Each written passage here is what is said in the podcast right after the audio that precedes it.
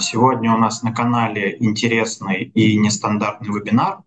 У нас в гостях представители не эмитента облигаций, а инвестиционной компании Recom Trust. К сожалению, не все знают, что кроме облигационной тематики мы в Сибонс также покрываем рынки акций, доверительного управления и паевых фондов, которые представлены главным образом на нашем сайте investfunds.ru. Вот сегодня у нас как раз онлайн-презентация в тематике InvestFunds.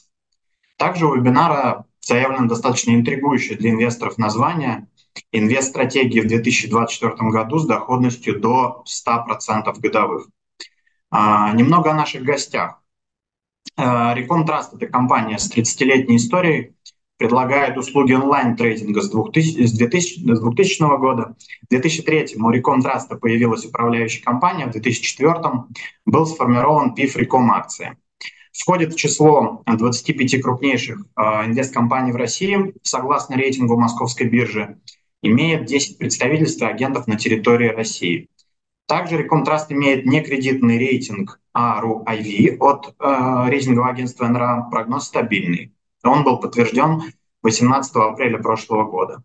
На семинаре наши коллеги из Реком Траста представят две стратегии – дивидендную и спекулятивную – объяснят, почему сегодня крайне важно реинвестировать э, дивиденды и почему редомицеляция является драйвером для э, пассивных стратегий ДУ.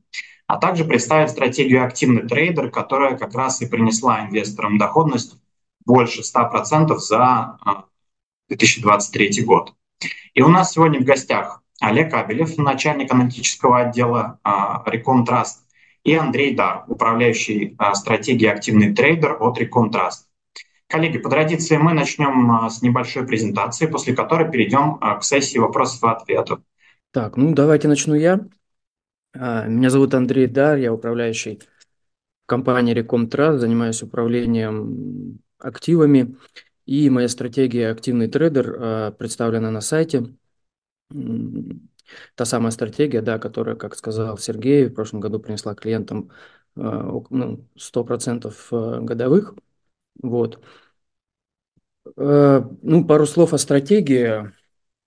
Стратегия используется абсолютно и только алгоритмические роботы, да, алгоритмическая стратегия, которая совершает сделки полностью на автомате, подход к организации, э, исследованию и постановке да, стратегии абсолютно дата, основанный на данных, то есть проводятся различные тесты, э, отбираются, строятся гипотезы, проверяются на тестах, на истории, э, ставится тестовый период для торговли, и по результатам уже лучшие, лучшие из алгоритмов попадают в портфель, который доступен клиентам.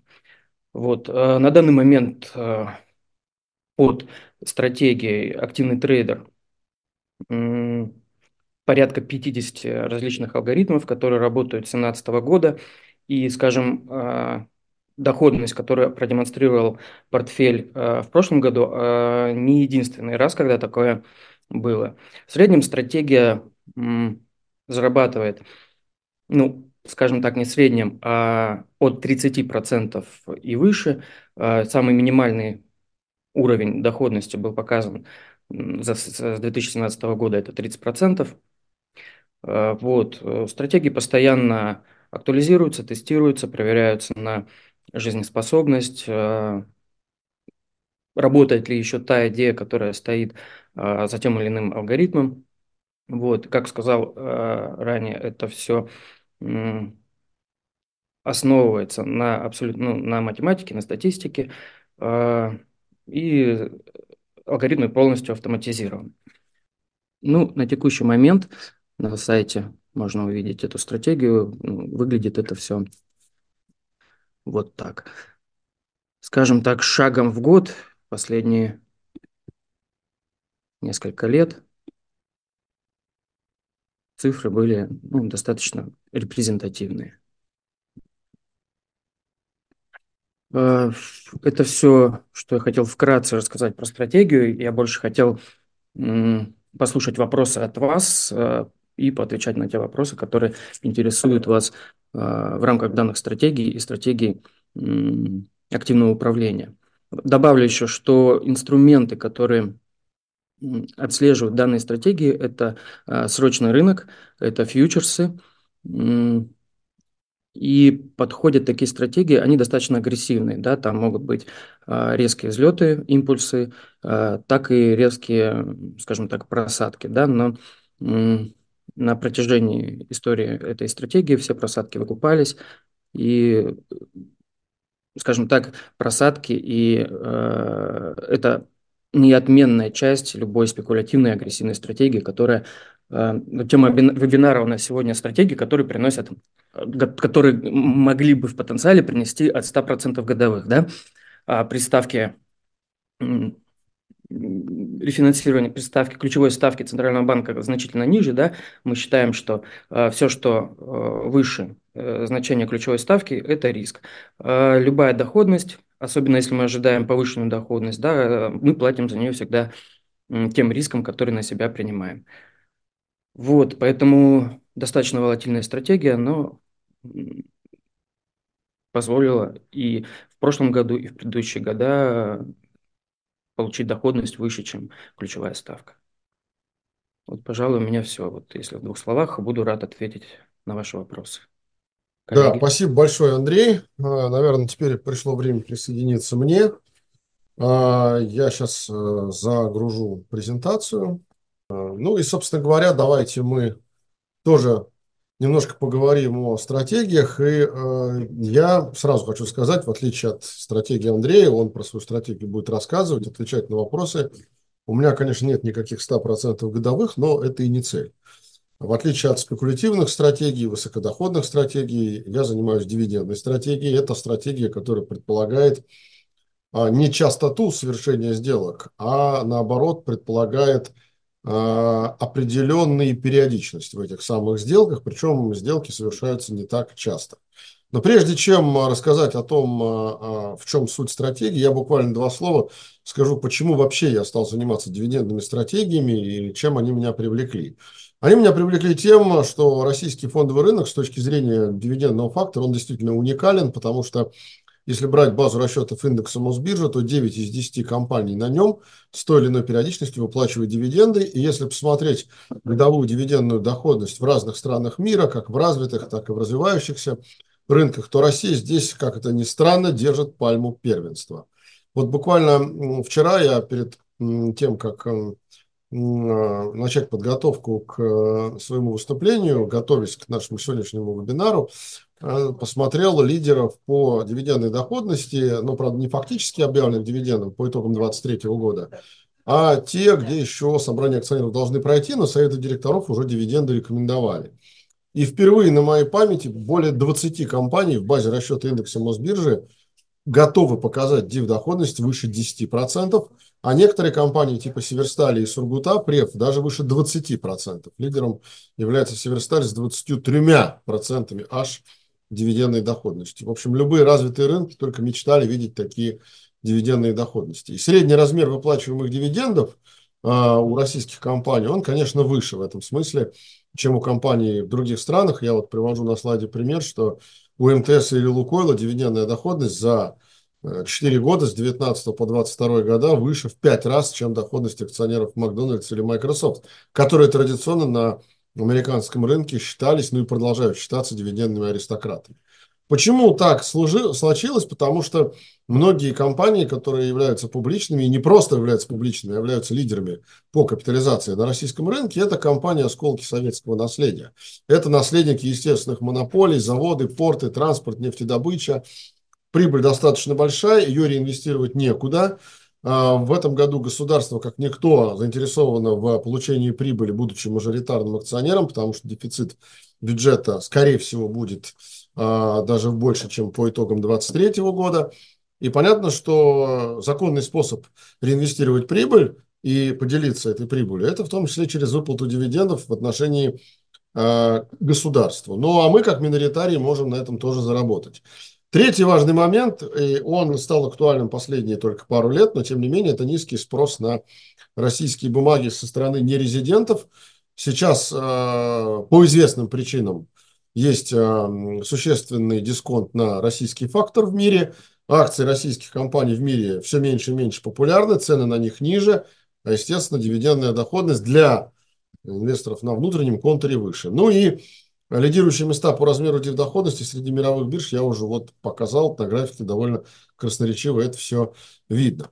Теперь, что касается истории, связанной с а, сравнением дивидендной доходности с другой доходностью, сразу предвосхищая вопрос, а чего, зачем нам дивиденды, если есть, вот, пожалуйста, при таком ключе, который сейчас высокий, вклады при текущих ставках. Заморачиваться еще с дивидендами, там, высчитывать эти дивидендные гэпы.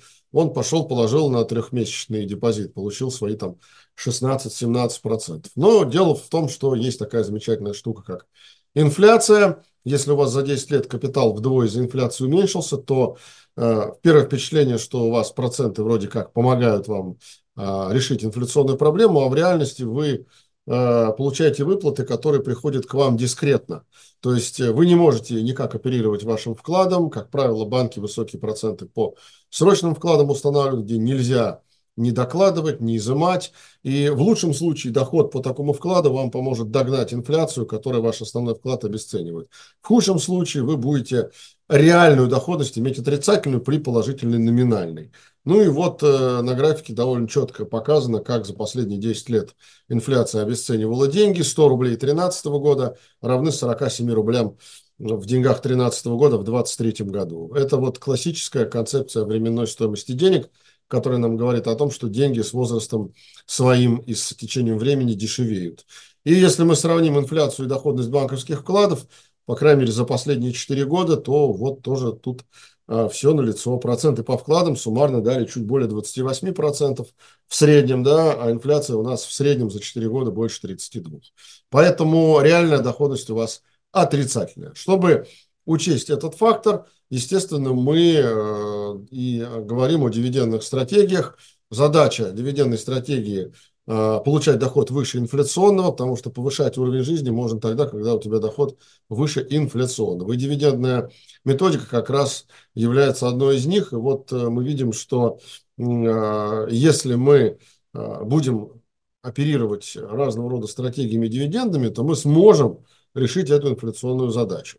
А с помощью чего мы ее в наших стратегиях решаем? Но прежде всего с помощью бумаг с, в секторах с высоким дивидендным потенциалом, вот график э, довольно любопытный, он показывает как раз дивидендную, потенциальную дивидендную доходность на 2024 год по ряду компаний. Ну, понятно, что тут Сургутнефтегаз впереди планеты всей за свои э, так называемые валютные кубышки. А два рыженьких столбца – это, соответственно, трехлетняя доходность, доходность по трехлетнему ФЗ и индекс Мосбиржи. Соответственно, в реальном выражении, естественно, очищенная от инфляции. И вот мы видим, что, в общем-то, Э, не говоря уже даже об индексе, э, очень многие компании позволяют сегодня получать доходность выше трехлетних ОФЗ.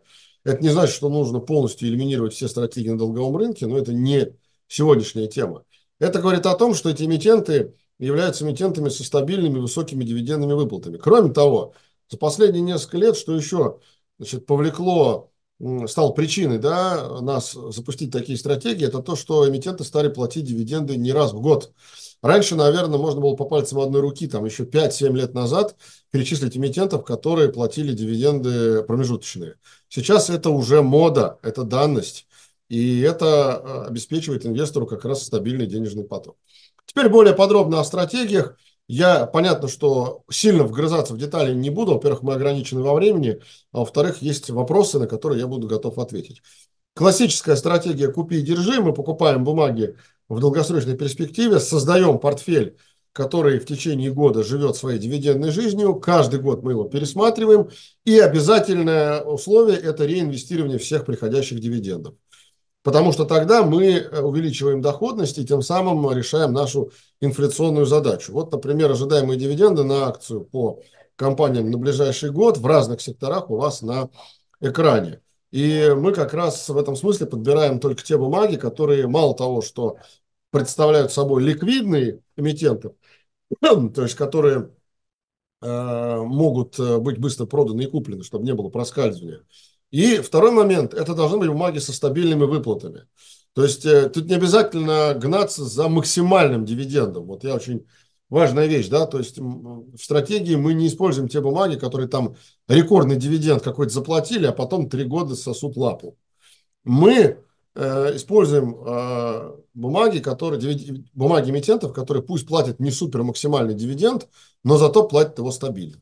То есть в стратегии «купи, держи» – это наиболее важный момент. Вторая важная история, или, э, наверное, важный да, подвид такой стратегии – это покупка перед отсечкой – Здесь вот на графике видно, буквы «Б» показано место покупки, буквы «С» – место продажи. Обычно перед закрытием реестра наблюдается дивидендный гэп после объявления даты выплаты дивиденда. Поэтому есть смысл покупать эту бумагу за несколько дней до отсечки.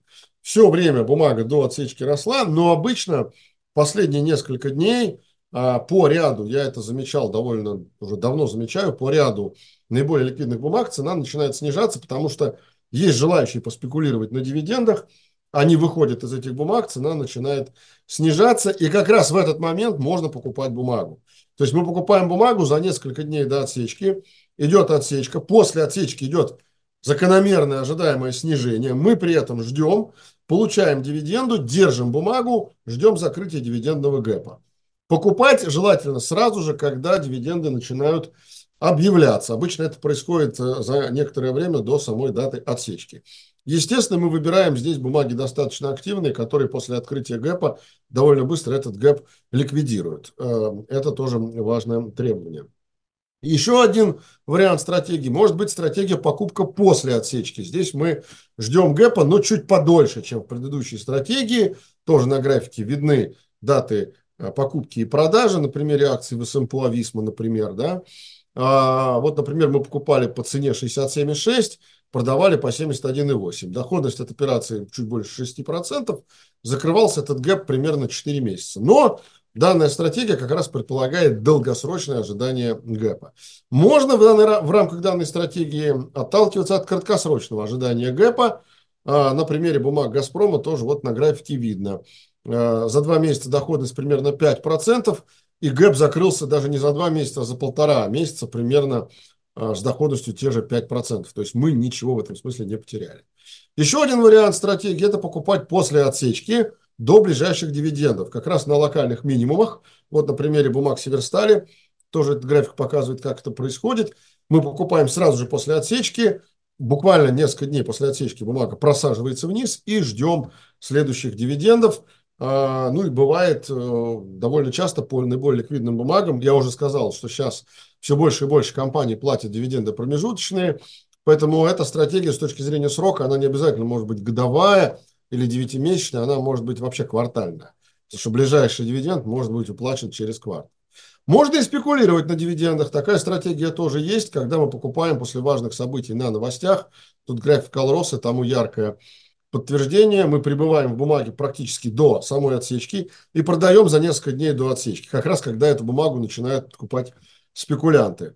Обычно перед отсечками у спекулянтов 9 из 10 сделок на продажу, и поэтому как раз за 1-2 дня до отсечки, как правило, формируется локальный максимум. А, можно покупать не только и до отсечки, но и после, чтобы спекулировать на дивидендах, и ждать закрытия дивидендного гэпа. Но э, желательно все-таки э, это делать до отсечки, потому что ликвидность и объемы торгов у спекулянтов как раз гораздо более высокие до отсечки. Э, можно разные стратегии дивиденды и сочетать. То есть здесь вот э, показано примерно, как э, на примере там, бумаг Алросы э, сочетаются три стратегии. Купи, держи, спекуляции на дивидендах и покупка перед отсечкой. Ну, этот, э, это сочетание принесло за 9 месяцев примерно 28% годовых. Для дивидендных историй это, мне кажется, вполне себе неплохая доходность э, с учетом того, что э, у нас нет задачи поймать абсолютно вообще все ценовые гэпы после отсечек, да, потому что есть бумаги вроде как с хорошей дивидендной доходностью, но мало ликвидные. И такие бумаги принципиально мы в свои стратегии не э, кладем. Э, сразу хочу сказать, что стратегий э, довольно много. Андрей вот про свою сейчас пару слов сказал, наверное, еще скажет, отвечая на вопросы. Я тоже с удовольствием отвечу на вопросы. Главное, два момента, которые я хотел бы, в общем-то, отметить, и это все наши стратегии описывает. Во-первых, это стратегии авторские, мы не копируем других ведущих. И, во-вторых, это жесткое требование условиям стратегии. То есть самое главное, это когда стратегия уже начала работать, ни в коем случае не метаться да, и не менять правила игры по ходу. Вот пример э, стратегии дивидендной рублевой э, по состоянию на февраль 2024 года. Годовая доходность февраль к февралю примерно вот перед вами 62,6 э, процента. Минимальный размер здесь по этой стратегии 250 тысяч рублей. Принципы я уже, в принципе, описал. Единственное, добавлю, что направлять на дивиденды компания дала, должна не менее трети от прибыли, потому что это как раз показывает стабильность выплаты. Если она направляет меньше, это может быть нестабильно, да, то есть она может направлять там по 10%. Вроде бы фактор стабильности есть, но дивидендные гэпы тогда будут закрываться очень-очень долго. Это в, в рамках нашей стратегии не преследуется. Но это стратегия, наверное, про которую Андрей более подробно расскажет. Здесь я а, ее пролистываю и в финале показываю наш слайд с QR-кодом, отсканировав который все наши зрители и слушатели могут более подробно почитать про наши стратегии автоследования, которых довольно много. Мы с Андреем представляем только некоторые из них. На этом все. Пожалуйста, Сергей, вам слово. Спасибо большое, Андрей. Спасибо, Олег. Начну все-таки, наверное, с самого начала. А, понятно, что инвестору нужно очень внимательно подходить к выбору партнера на финансовом рынке. Хотел бы вас попросить немножко рассказать про компанию, про структуру компании, может быть, про бенефициаров, что считаете нужным, может быть, про команду.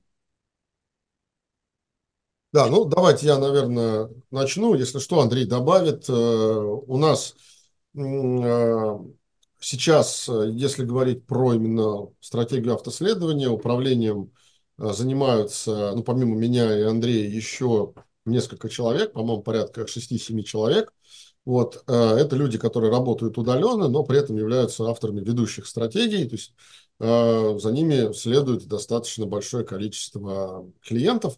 И это разные стратегии с точки зрения там, частоты совершаемых сделок, с точки зрения ожидаемой доходности. Есть ультраконсервативные стратегии, например, которые только на там, облигациях рейтинга AAA или федеральных бумагах заточены. Есть вот стратегии, о которых говорил Андрей, да, которые более рискованные, но и в чем-то более доходные. Что касается самой компании, ну, эти стратегии мы запустили достаточно давно, уже, наверное, лет 6 или 7 мы активно занимаемся автоследованием. Периодически пополняется пул наших стратегий. Какие-то стратегии мы вынуждены были поставить на паузу э, в силу инфраструктурных рисков, которые были э, наложены в последнее время, да, например, там, на американский рынок или на рынок Гонконга.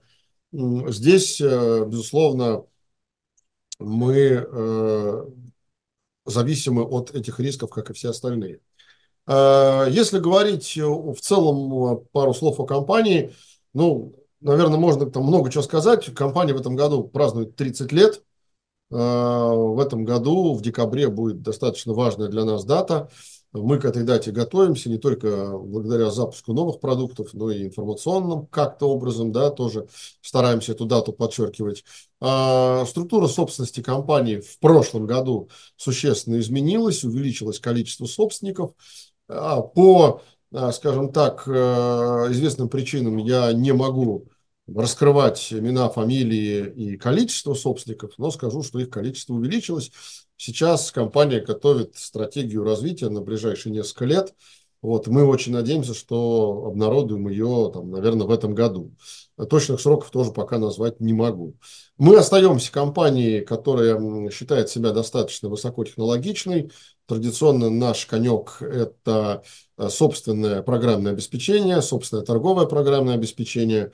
И э, те вещи, которые там многие брокеры э, начинали там внедрять, они начинали внедрять уже после нас. Да, и нам это отрадно. Мы надеемся, что мы в этом смысле свою технологическую такую авангардность, назовем это так, не потеряем, вне зависимости от того, что происходит на рынке. Вот, наверное, все, что хотел сказать. Если Андрею есть что добавить, то пожалуйста. Да, я хотел бы а, также отметить а, вектор компании на собственное программное обеспечение. И те алгоритмы, которые лежат в основе моих стратегий, там тоже все самописное. Этим мы очень гордимся, очень поддерживаем и, и развиваем. То есть это вот прямо наше, собственно, наше все такое. Спасибо. А второй вопрос хотел задать по поводу ваших клиентов. Кто ваша целевая аудитория а, на этих продуктах? Как вы их профилируете? Каким образом выбираете стратегии, которые подходят тому или иному инвестору? Какие, может быть, минимальные пороги входа? Отличаются ли они по стратегиям? Вот расскажите про вашу клиентскую аудиторию и как вы, соответственно, предлагаете те или иные продукты своим инвесторам. Ну, давайте, наверное, я тоже начну, Андрей, наверное, продолжит. Э, ну, надо сразу сказать, что пороги входа в разных стратегиях абсолютно разные. Здесь нет какой-то, и не может быть какого-то единства, потому что эм, лотность разная инструментов, э, разная э, набор инструментов в портфеле, поэтому пороги входа разные. Ну вот я могу сказать по своим стратегиям дивидендным, я уже показывал в презентации, э, диапазон входного порога по разным стратегиям от 150 до 250 тысяч рублей. Вот. Андрей, наверное, по своим стратегиям тоже скажет про порог. Что касается профилирования клиентов, здесь, э, э, ну, помимо того, что есть какие-то формальные признаки, там, заполнение профиля клиента, риск профиля при подключении к стратегии, есть еще и элемент все-таки индивидуальной беседы, у нас нет задачи какой-то, ну, значит, там огульной массовости по стратегиям, потому что она э, тогда, э, эта массовость может привести к тому, что э, мы не сможем ну, более эффективно и правильно учитывать риск-профиль каждого конкретного клиента, который подключается к стратегии. Поэтому не всегда получается, но я, например, по своим стратегиям стараюсь перед подключением человека к стратегии – когда он уже прошел формальные этапы процедуры, там, заполнил риск-профиль, все-таки с ним немножко пообщаться. Это может быть там с помощью соцсетей, электронной почты или даже личного диалога, чтобы немножко понять э, цели, ориентиры по доходностям, готовность к риску, да, на какой риск готов клиент, э, ну и так далее. То есть это такие вещи, которые, на мой взгляд, требуют чуть большего, чем простой формализации.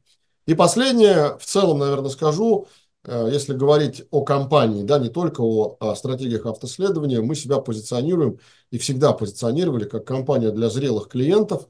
Э, мы не гонимся за там, огульным увеличением клиентской базы просто для галочки. Сейчас вот у нас будет огромное количество клиентов, и нам будет счастливо.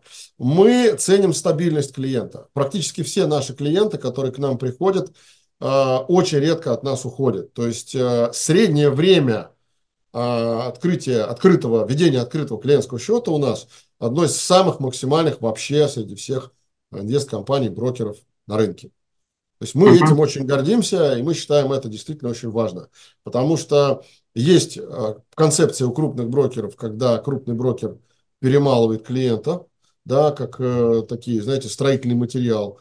И когда клиент ему становится не нужен, клиент, он говорит до свидания, клиент уходит. У нас абсолютно другая позиция – мы как раз за стабильность. И это привлекает многих клиентов, потому что клиенты видят э, эту стабильность. И последнее – это индивидуальный подход. Это тоже одна из наших важных преимуществ, потому что среднее время решения проблемы клиента у нас одно из самых коротких на рынке, потому что доступ к, от клиента к ключевому сотруднику, который может решить ту или иную проблему, там, техническую или организационную, у нас минимальный. То есть наши клиенты не слушают Гайдна, Моцарта там, или Бетховена в колл-центре, когда звонят. Они практически сразу попадают на нужного ему сотрудника. Вот как-то так. Андрей, если есть что добавить, пожалуйста. А, да, я хотел добавить, поддержать Олега по поводу а, правильного выбора клиентам а, стратегии автоследования.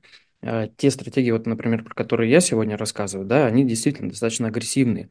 И очень часто а, задача стоит в том, чтобы понять а, и объяснить клиенту, что а, так как она агрессивная, она может быть волатильная, а, да, у нее хороший доход, но будут серьезные риски. Готов ли выдержать клиент а, эти риски и не уйти? То есть а, мы всегда, ну, по моим стратегиям, временной горизонт инвестирования, нахождения в стратегии, да, от года.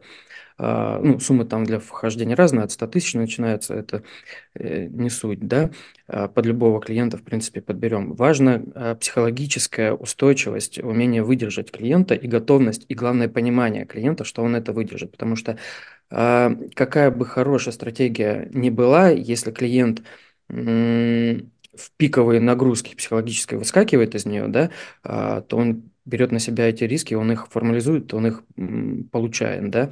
Вот, иногда стоит, э, иногда мы направляем по ходе беседы клиента на какие-то более а, умеренные стратегии. То есть, скажем так, тут действительно такое home office, я бы назвал, да, и э, отношение к клиенту индивидуальное, да, нет э, цели подключать всех подряд, а именно так, чтобы клиент с нами дольше просуществовал, провзаимодействовал и получил прибыль вместе с нами. Знаете, Сергей, есть такой термин, он довольно устоявшийся в банковской среде, private banking. Угу, да. Да, ну вот я бы его модернизировал и назвал бы private brokerage. Вот мы где-то в этом, вот куда-то сюда мы движемся с точки зрения как бы, отношения к клиенту. Настоящее индивиду... индивидуальное доверительное управление, получается. Но не только доверительное управление. С точки mm-hmm. зрения, давайте так, индивидуальное доверительное отношение. А во что они выльются? В доверительное управление или там в другие какие-то услуги, может быть, в размещение выпусков на долговых рынках mm-hmm. или просто в брокерские услуги. А, это уже тот путь, на который мы выруливаем вместе с клиентом. Но то, что индивидуальный и доверительный два ключевых слова в этом словосочетании, это правда. И такие условия даже для клиентов, э, зашедших на минимальную сумму. Условия для всех равны. Да, это условия для всех. Это... То есть вы не сегментируете клиентов? плане нет, мы не сегментируем. сервиса. Мы не по уровню сервиса. Нет, давайте так. Мы можем сегментировать клиентов по каким-то критериям, но uh-huh. точно не по уровню сервиса. Вот э, это то, э, что мы для себя уже достаточно давно сделали девизом и мы просто поняли, что если сегментировать клиентов по уровню сервиса, то рано или поздно это негативно отразится в принципе на всей бизнес-модели. Потому что в центре бизнес-модели мы можем набрать каких угодно суперпрофессионалов своего дела, да, вот таких людей, как Андрей, там, в профессионализме которого там, я не сомневаюсь, и клиенты, которые с ним работают. Но все равно в центре всей этой истории клиент. Мы же не будем сами для себя быть суперпрофессионалами своего дела. А чтобы в центре был клиент, Уровень сервиса – это не то, почему надо сегментировать, это точно. А, ну интересно, что в банках э, как раз идет сегментация, да, private banking доступен достаточно крупных сумм. Услышал вас, спасибо. А, а, понятно, что на российском рынке для российского инвестора предложение подобных стратегий и алгоритмических на деривативах, и дивидендных стратегий, и фондов достаточно велико.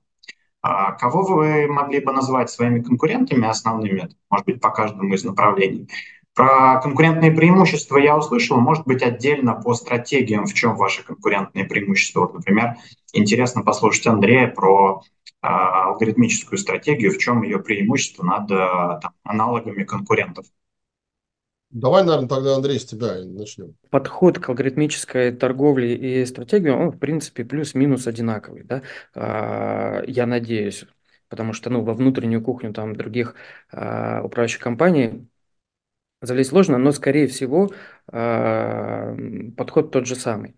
Это подход э, анализа данных, да, это математика, статистика, Тут, скажем так, э, это как вот мы Моцарта сегодня упомянули, да, нот 7, а как их сложить, э, у каждого получается по-своему, да, вот э, инструменты формализации, реализации той или иной логарифмической стратегии, он у всех примерно одинаковый. Да? То, как это складывается, это уже зависит от конкретного человека, который эти инструменты берет и под себя, под свои особенности как-то в какую-то итоговую стратегию складывать, да, чтобы ему было комфортно торговать, чтобы у него там получалось что-то. А, вот. А, какое конкурентное преимущество? Ну, вы знаете, наверное, я отмечу то, что стабильность, да. А, стратегии довольно-таки долго на рынке, они показали себя в разные периоды рынка от санкций там, до я не знаю, 14 годов там и так далее. То есть что только не было. А, и тем не менее стратегии живут, они живые организмы, они развиваются вместе с рынком, и вот такой подход позволяет, скажем так, это не цель, да, это не а, спринтерский забег, получить в этом году там 100% и уйти. Это такой марафонский, а, скорее, вид спорта, да, назовем это так, а, удержаться как можно больше, как можно дольше на рынке и при этом заработать. Ну вот, пожалуй, э, именно этот подход, именно эта философия, которая стоит Э, в создании алгоритмических стратегий вот в моем портфеле, пожалуй, это и есть конкурентное преимущество. Олег, а если говорить про дивидендные стратегии, тоже какие здесь преимущества по сравнению с конкурирующими продуктами? А, ну, я бы, наверное, отметил два основных конкурентных преимущества. Первое – это все-таки их, а, значит так, широта их модификаций. То есть, если вы видели, я в презентации коротко довольно, но все-таки показал, что можно Э, стратегии использовать поодиночке, а можно использовать сочетание стратегий.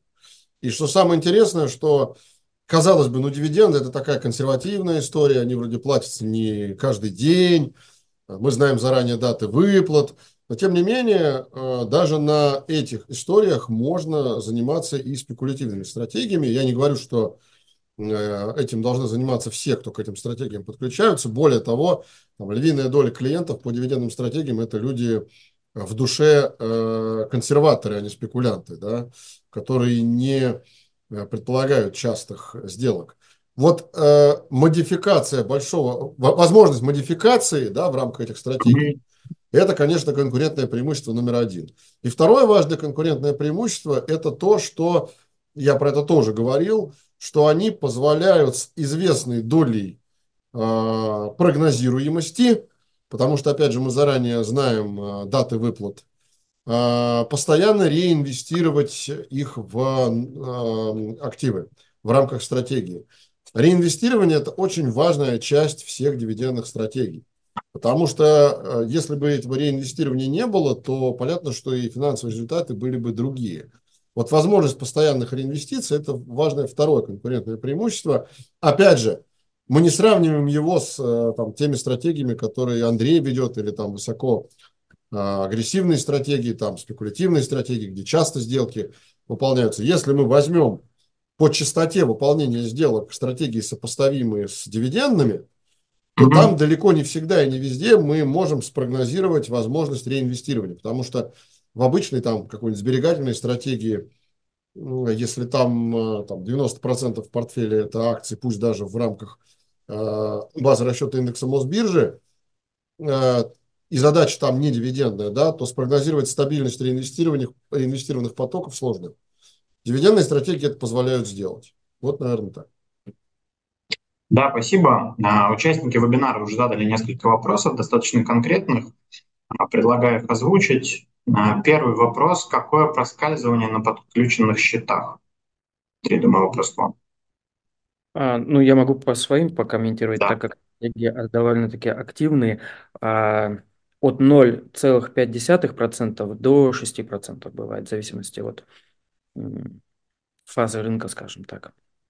Э, ну, у меня, э, наверное, максимум, что я видел, опять же, поскольку э, часто а, задачи не стоит там, забирать бумаги в стратегию по каким-то фиксированным ценам, да, часто это идут входы по рынку, этих проскальзываний либо нет вообще, потому что это ликвидные бумаги, либо в пределах полупроцента.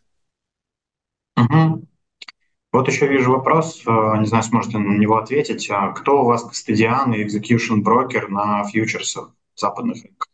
Слушайте, э, если мы говорим про западные рынки прямо сейчас, то э, после известных событий на западных рынках мы практически не совершаем сделки. Мы сейчас ведем, не могу называть, да, естественно, название, потому что переговоры ведутся. Мы сейчас ведем переговоры с кастодианами и с брокерами-исполнителями на ряде ну, таких важных для России рынках дружественных стран. Могу только так сказать.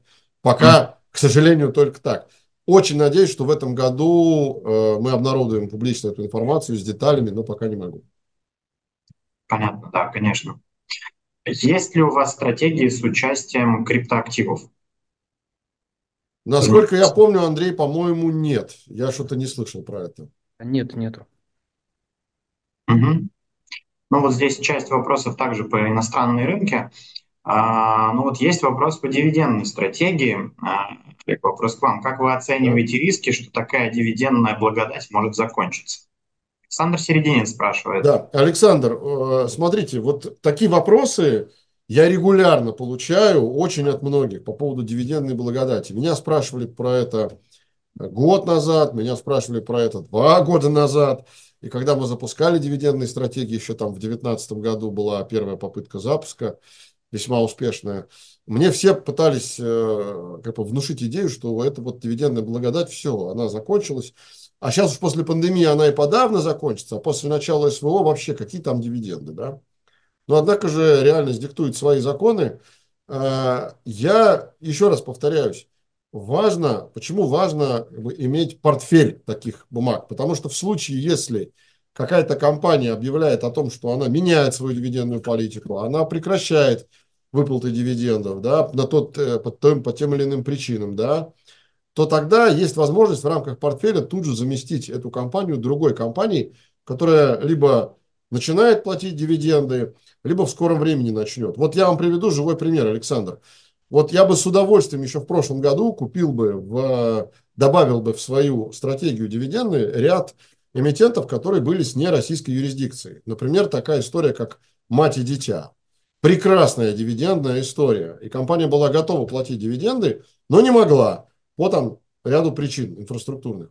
Сейчас она делает редомицеляцию, и она начинает платить дивиденды.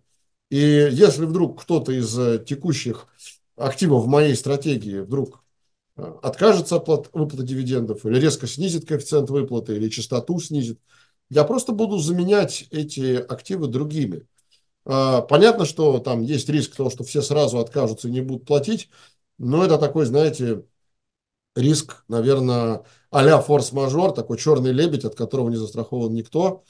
А, здесь, наверное, и Андрей со своими стратегиями от такого риска тоже не застрахован. Вон, был же риск февраля-марта 2022 года, когда просто рынки не торговались. И никакая стратегия не работала, потому что работать было не на чем. Смотрите, у меня был такой вопрос, и участник вебинара тоже его задает. А какие, собственно, комиссии, какой менеджмент фи, э, вообще ценообразование на ваши услуги для клиентов? Можете рассказать про эту часть, которая тоже всех интересует, безусловно? Да, давайте я, наверное, начну по своим стратегиям, потому что у нас разное э, ценообразование комиссии по разным стратегиям. Я по своим, Андрей по своим, наверное, расскажет. А мы э, всегда в дивидендных стратегиях отталкиваемся от суммы чистых активов. Мы берем годовой э, размер процента от СЧА, как правило, это от полутора до трех процентов от СЧА годовой. Ну и, соответственно, можно поделить эти 3% на 365 и примерно понять, какая будет комиссия в день от СЧА. Вот это принцип по дивидендным стратегиям. Андрей, наверное, по своим добавит. А, ну, сам алгоритм э, расчета точно такой же, подход точно такой же. Единственное, по моим стратегиям, так как они более высокодоходные, там 5% годовых. Я слышал, а, коллеги, расскажите, какие у вас, ну вот по поводу инфраструктуры дружественных стран услышал, какие у вас есть планы по развитию линейки инвестиционных продуктов, которые вы можете раскрыть? Да, давайте, наверное, я тоже начну. Ну, э, кроме дружественных стран, понятно, я уже про это упомянул. Э, сейчас мы активно работаем над тем, чтобы, э, во-первых, э, кроме э, истории, связанной с э, ну, классическими там, классическим там брокерским направлением, еще э, начать э, предоставлять возможность э, нашим клиентам ну, мы это, собственно говоря, начинали делать, э, наверное, где-то несколько лет назад. Я вот говорил про э, ту страну, которую пока сложно назвать по известным причинам. Но вот, например, некоторое время назад мы начинали, Андрей тоже подтвердит, давать доступ на рынок Гонконга еще до того, как биржа СПБ это стала делать. У нас были договоренности с э, контрагентами на Э, гонконгской стороне, да, э, в качестве такого магистрального направления, и мы от этого направления не отказываемся, в будущем выйти на рынок континентального Китая и начать предоставлять услуги именно там. А, это будет сопряжено, наверное, с определенного рода, понятно, там э, решением вопросов инфраструктурных, но цель такая стоит. Еще, э, наверное, из тех э, таких важных направлений развития, о которых стоит сказать, это развитие линейки ДУ. Вот того самого доверительного управления, про которое Сергей уже сегодня упоминал, но именно по сути доверительного управления у нас есть лицензия доверительного управления. Какое-то время, несколько лет назад, э, у нас эта услуга была в линейке, потом по ряду причин мы ее сильно не афишировали. Э, наверное, в ближайшее время мы снова вернемся к этой услуге и планируем ее, ну, скажем так, реанимировать. То есть она у нас не умирала, но мы хотим ей вдохнуть вторую жизнь, назовем это так. Вот. Ну и э, традиционный, э, конечно, набор услуг, связанных с тем, что мы являемся очень активным организатором размещения на долговом рынке. Э, мы тоже себя не снимаем. Здесь э, у нас целый э, в запасе набор размещений, планируются и дебюты, планируются и новые выпуски. Но здесь я тоже по известным причинам называть, конечно, никого не могу, но точно говорю, что уже в самое ближайшее время, в марте э, и в апреле мы э, порадуем инвесторов новыми э, историями, новыми выпусками. Угу.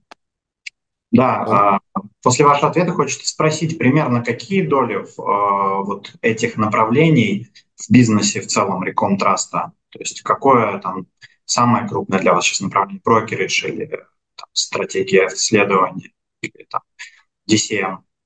Смотрите, а, отдельно по стратегиям автоследования не могу вам сказать, потому что мы для себя его от э, брокериджа не разделяем. То есть для нас как бы стратегия автоследования, в отличие от ДУ, о котором я говорил, да, это неотделимая часть от классического брокериджа.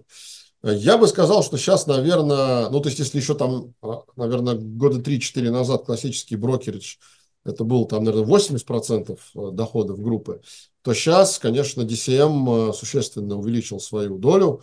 И я бы сказал, что, наверное, э, ну, конечно, не 50 на 50, но, наверное, где-то в районе, там, давайте оставим, не будем 60 на 40, потому что есть еще ДУ и ряд там других услуг, но, скажем, если за 80% дохода взять классический брокерич с автоследованием и DCM, то это примерно поровну. То есть примерно там условно 40 на 40 или там 45 на 45, если оставить еще 10% на другие услуги. В будущем, скорее всего, доля DCM и доля брокериджа классического будут снижаться, потому что, как я уже сказал, мы планируем расширять линейку услуг и на зарубежных рынках, и в том числе развивать ДУ.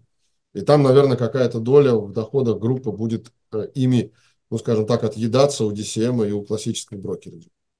Угу. Да, спасибо.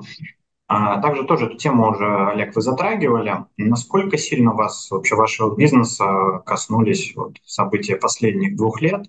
А, насколько коснулись ваших клиентов? То есть вот мы в процессе подготовки презентации подняли там отчетность по результатам 2022 года у инвестиционной компании «Убыток» по результатам 9 месяцев 2023 года есть э, небольшая прибыль, там в полтора миллиона рублей. Расскажите немножко, насколько вот э, тяжелым был этот инфраструктурный удар? Ну, наверное, тут не надо быть, э, казаться оптимистом, прям стопроцентным, да. Понятно, что удар был, он был достаточно ощутим, но с учетом того, что доля клиентов в нашей клиентской базе, которая работала сугубо на зарубежных рынках и сугубо с инструментами в зарубежных юрисдикциях была не очень велика, она никогда не была ключевой. То есть мы этот удар восприняли достаточно, э, ну скажем так, не то чтобы спокойно, но уверенно, назовем это так.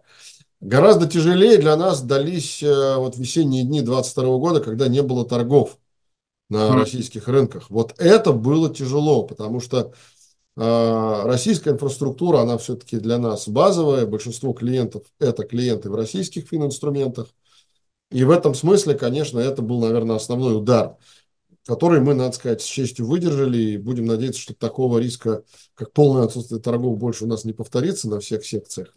Вот. Э, поэтому мы, в общем и целом, могу сказать, что достаточно э, так, уверенно, оперативно прошли это, это, это кризисное время. А что касается финансовых результатов, о которых вы сказали, то надо иметь в виду, что у нас были достаточно такие масштабные меры по реорганизации бизнеса, связанные со сменой собственников.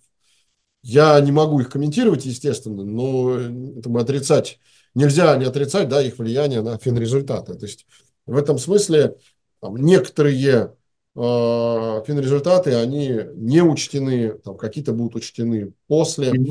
Поэтому это вещи, которые э, не позволяют, знаете, так взять формально, просто посмотреть, вот там на отчетность посмотрели, вот у них там убыток, там все, значит, они не прошли, не выдержали финансовый удар. Да? То есть это все-таки Э, важный момент. И потом не надо забывать, что мы все-таки являемся не только инвесткомпанией, это группа компаний была, поэтому до, до определенного момента. Поэтому это тоже учитывалось в финансовых результатах. Да, а, хотел еще задать вопрос по поводу вашей клиентской э, работы. А, то есть вы сказали, что планируете подключать инфраструктуру из других стран для расширение продуктовой линейки. Есть ли у вас какие-то планы географической экспансии или вы э, работаете только с российскими клиентами? Ну, в идеале, если позволит инфраструктура, которую мы создадим после выхода на дружественные к России зарубежные рынки, а подключать и нероссийских резидентов, э, то мы будем только рады, естественно. До поры до времени, вот до событий 2022 года у нас были не, клиенты не резиденты, но они были преимущественно из э, стран бывшего постсоветского пространства, стран СНГ, да. Были клиенты из стран дальнего зарубежья, но их было не очень много. То есть я бы сказал, что там, может быть, не знаю, 1-2%, там, ну что-то там совсем небольшая доля. Вот. А после известных событий их доля еще сократилась. Вот. И не потому, что они вдруг резко нас возненавидели, да, а просто потому, что технически, инфраструктурно после санкционных ограничений, да, доступа этих клиентов к рынкам, к которым они привыкли, к зарубежным рынкам, да, они были прекращены. Поэтому в том числе одной из задач, которую мы хотим для себя решить, когда будем давать доступ к инфраструктуре дружественных для России финансовых рынков, является и привлечение клиентов нерезидентов в том числе. Да, а такой еще вопрос был. Можете а, немного рассказать о процедурах риск-менеджмента? вашей компании, тоже вопрос актуальный, для, особенно для таких высокорискованных стратегий. Как построен процесс, связанный с оценкой рисков? Я хочу уточнить, Сергей, речь идет в целом о компании или о конкретных стратегиях? Слушайте, ну, наверное, наиболее интересно, конечно, про самые доходные стратегии, но и в целом по компании тоже буду благодарен за комментарий. Ну, да, давайте я, наверное, начну со своих mm-hmm. стратегий, потом передам слово Андрею, он про риск-менеджмент в своих стратегиях расскажет. А у меня есть два основных критерия, по которым строится риск-менеджмент. Самый главный, первый критерий – это доля средств, которые компания направляет на дивиденды. Как только я вижу, что она снизилась меньше 30%, и это видно, сразу же такая бумага из моих стратегий уходит. Даже несмотря на то, что там это был какой-то максимальный дивиденд, или она обещает стабильные выплаты, это для меня прям вот красный флаг. И второй важный момент – это любые действия собственника компании, собственников или собственника компании, которые связаны с продажей большой доли бизнеса. Для дивидендной политики это крайне важный факт, Потому что, как правило, если собственник компании продает довольно существенную часть своего бизнеса, новые собственники готовы пересматривать дивидендную политику, они это часто делают, и свободный денежный поток уже распределяется по-другому. Соответственно, коэффициент дивидендных выплат тоже меняется.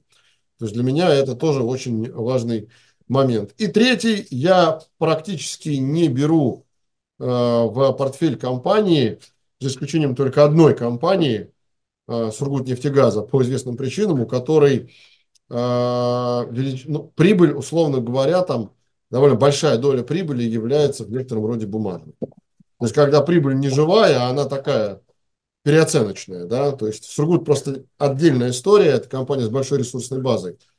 Когда вдруг резко произошла переоценка и вдруг заплатили дивиденды, э, или заплатили спецдивиденды, да, какие-нибудь огромные, а потом после этого попрощались, как вот был там с центральным телеграфом, да, как МГТС делал, еще до того, как был поглощен МТСом. Вроде бы его называли дивидендным аристократом, все радовались, какие большие дивиденды. Ну, вот. ну, в общем, эта история как раз, она для меня сугубо обратная. Я такие э, компании, в принципе, не кладу в свои портфели. Вот по тем причинам, по которым только что сказал. Андрей, тебе слово.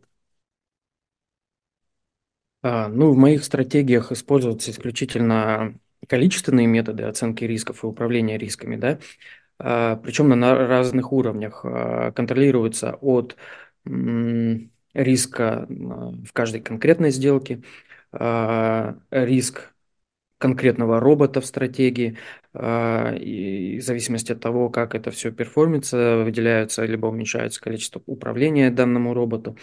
Вот. Ну, основная задача а, а также контролируется отклонение от расчетных тестовых параметров, да, а, живая идея еще или не живая, грубо говоря, да, если вот таким бытовым языком говорить. Вот. И задача риск-менеджмента состоит в том, что, ну, понятно, не секрет, да, что а, есть периоды благоприятные для стратегии, есть а, периоды неблагоприятные для стратегии. Так вот, количественными методами, статистическими методами подбираются параметры риск-менеджмента таким образом, чтобы а, выдержать вот этот неблагоприятный период, не остаться без капитала, либо потерять не больше заданной величины капитала, который у нас под управлением, и когда у нас приходит благоприятный период, мы все это купаем и еще и зарабатываем сверху. То есть вот философия такая. И исключительно математикой и статистикой подбираются эти самые параметры. Да, спасибо. А, Олег, вы также говорили о том, что в линейке ваших продуктов есть консервативные стратегии, облигационные, вплоть до госбумаг. А вот скажите, вы это направление развиваете? То есть приходят ли к вам новые клиенты или они, эти стратегии есть просто для того, чтобы они были в линейке, и в основном вы занимаетесь э, э, высокодоходными стратегиями, дивидендными, которые все-таки доходнее, чем э, все облигационные истории, и алгоритмические? Насколько активно вот консервативное направление связано с фикстинком? А, ну, давайте так, я не буду лукавить, если скажу, что там большая часть э, клиентов, которые подключены к нашим стратегиям автоследования, это все-таки клиенты стратегий более высокодоходных, хотя я бы не сказал, что дивидендные стратегии – это супер рискованные стратегии, там, например, стратегии, о которых Андрей говорит, да, они более рискованные, но э, нет, они не просто для того, чтобы быть в линейке, у нас и на таких стратегиях есть а, клиенты. А, все очень просто. Те люди, которые выбирают стратегии с э, госбумагами, это люди, которые ставят своей целью стратегии не потерять. То есть первичная задача не потерять. По разным причинам это может задача стоять. Да, и, эм, условно говоря, при текущих ключевых ставках – на самом деле госбумаги, особенно если это были госбумаги с переменным купоном, они вполне неплохо эту, стратегию, эту задачу решали. Сейчас понятно, что мы все смотрим на тренд скорее на снижение ключа во втором полугодии и все больше начинают пользоваться спросом на бумаги с постоянным купоном. Наверное, сейчас как раз самое время их подкупать, и мы, возможно, там в ближайшее время будем наши как раз ведущие портфели в рамках стратегии на долговых рынках пересматривать. Но сказать о том, что они просто для линейки, и там никого нет, так это, знаете, для плаката, такая Потемкинская деревня. Нет, конечно, так нельзя. Вот. Но понятно, что львиная доля клиентов все-таки она на дивидендных стратегиях, на высокодоходных стратегиях, которыми Андрей занимается, ну и на других стратегиях. Помимо этого у нас там есть еще сберегательные стратегии, да, например, вот, и так далее. То есть как бы, о всех стратегиях сейчас, понятно, тут не расскажешь. Но у нас нет ни одной стратегии, которая была бы просто для плакатика. Да, э, вот пока мы с вами обсуждали эти вопросы, в чате появился еще э, вопрос от участника. Были ли идеи э, какие-то из ваших стратегий упаковать в пифы? Честно скажу, такой идеи не было. Во-первых, управляющая компания, которая занимается управлением активами, в основном работает с закрытыми паевыми фондами. Угу. Это не классические там, биржевые паевые фонды. Э, в свое время, наверное, лет 10 назад, может быть, чуть меньше, была у нас линейка паевых фондов. Ну, собственно говоря, как у многих управляющих компаний, у инвесткомпаний, когда в середине нулевых это был прям-таки самый сладкий рынок для фондов, наверное, в период с 2003 по 2007 год. Вот. Но десятые годы они показали не самые лучшие условия, не самое лучшее время для биржевых фондов. А сразу скажу, всякие там истории с ETF и фондами с нероссийской юрисдикцией мы даже не рассматривали. Если говорить о ПИФах, это сугубо Б-ПИФы в российской юрисдикции, но для нас сейчас это не является э, вообще приоритетом, такой идеи не было, потому что ну, в ЗПИФ эту историю нет смысла упаковывать. А биржевые фонды по соотношению затраты и доходность с точки зрения прибыльности для нас, как для компании, да, подчеркиваю, они сейчас не очень интересны. То есть мы готовы там развивать гораздо более, с нашей точки зрения, маржинальные продукты, чем БПИФы. Да, спасибо большое, Олег. Спасибо за этот вебинар. В принципе, все вопросы, которые были в чате от участников, мы озвучили. У меня был еще вопрос. Продукты действительно интересные. Каким образом клиенты, кому они могут обратиться, через кого они могут э, входить в ваши, в ваши продукты? Ну, здесь есть масса вариантов. Mm-hmm. Я не знаю, Андрей, может быть, добавит потом что-то после меня. Первый вариант – это прямо на сайте. Можно прямо выйти в раздел автоследования на сайте, там есть кнопочка «Подключиться». Нажав на нее, э, вы попадаете в форму с личным кабинетом, открываете счет, если он у вас еще не открыт. Все это делается удаленно через госуслуги, довольно быстро. Вот, вам присваивается логин и пароль вашего счета, и вы можете подключиться, ну, естественно, положив на счет минимальный входной порог в сумме, да, а, и пройдя риск профилирования, да, что важно. Вот, а, соответственно, второй вариант – это просто позвонить, да, можно и, собственно говоря, с голоса по почте дослать наш, наш клиентский отдел все необходимые документы, если, допустим, по той или иной причине сложно, да, через э, госуслуги это сделать. Ну и лично можно посетить офис что, наверное, сейчас уже довольно редкость у многих брокерских компаний, но тем не менее такая опция тоже есть. То есть в этом смысле я же говорил, что в самом начале мы там достаточно технологичный брокер. Мы одни из первых сделали идентификацию через госуслуги, когда еще мало кто из брокеров ее давал. В общем, в этом смысле уже довольно давно привыкли к э, такому. Ну и, безусловно, э, следить нужно за новостями. У нас на сайте периодически обновляется информация по новым стратегиям в рамках автоследования. Мы периодически рассказываем о своих стратегиях автоследования как в онлайне, так и оф, в офлайне. Вот ваш покорный слуга периодически этим занимается. Так что в этом смысле возможностей довольно много. Да, Андрей Олег, может быть, у вас есть какие-то общие комментарии по результатам вебинара? Ну, давай, наверное, Андрей, с тебя начнем. А то я все говорю, договорю. Если есть какие-то пожелания, я тоже потом пару слов скажу после Андрея. Да вы знаете, наверное, нет пожеланий. А, больше бы вопросов хотелось. Ну, я в свою очередь, наверное, э, тоже присоединюсь к Андрею, потому что мы не ради себя это все рассказываем, а ради аудитории, да, то что если есть вопросы, и, ну, там, на, в будущем, надеюсь, там, на будущих эфирах, то с удовольствием на эти вопросы ответим. Вот, я пожелал бы, наверное, эм, клиентам следить, потенциальным клиентам, да, тем, кто там заинтересовался вот после сегодняшнего вебинара этой информацией, я пожелал бы следить за нашими новостями. Во-первых, подписаться на наш канал в Телеграме, что важно, Реком Траст Инвестиции. Во-вторых, периодически заходить на наш сайт, где периодически обновляется информация о наших стратегиях. Вот, там эта информация есть, поэтому все, кто хочет к нам подключиться, мы милости просим, всегда готовы. Ну и э, средства обратной связи тоже для вас, если кому-то что-то было непонятно или кто-то что-то хочет узнать на тему стратегии, пожалуйста, пишите, звоните, мы проконсультируем, э, ответим, приезжайте, накормим, напоим, ну спать, конечно, не положим, но чаем угостим. Спасибо. А вы знаете, я еще, наверное, хочу добавить, что иногда так бывает, что э, вопросы возникают после. Если вдруг какие-то вопросы возникнут э, к нам как к управляющим, э, вы можете через э, Сергея задавать, э, и мы в каком-то порядке там или на электронной почте вам ответим. А вам э, хотел пожелать бы высоких доходностей по вашим стратегиям и много новых крупных клиентов среди вашей аудитории.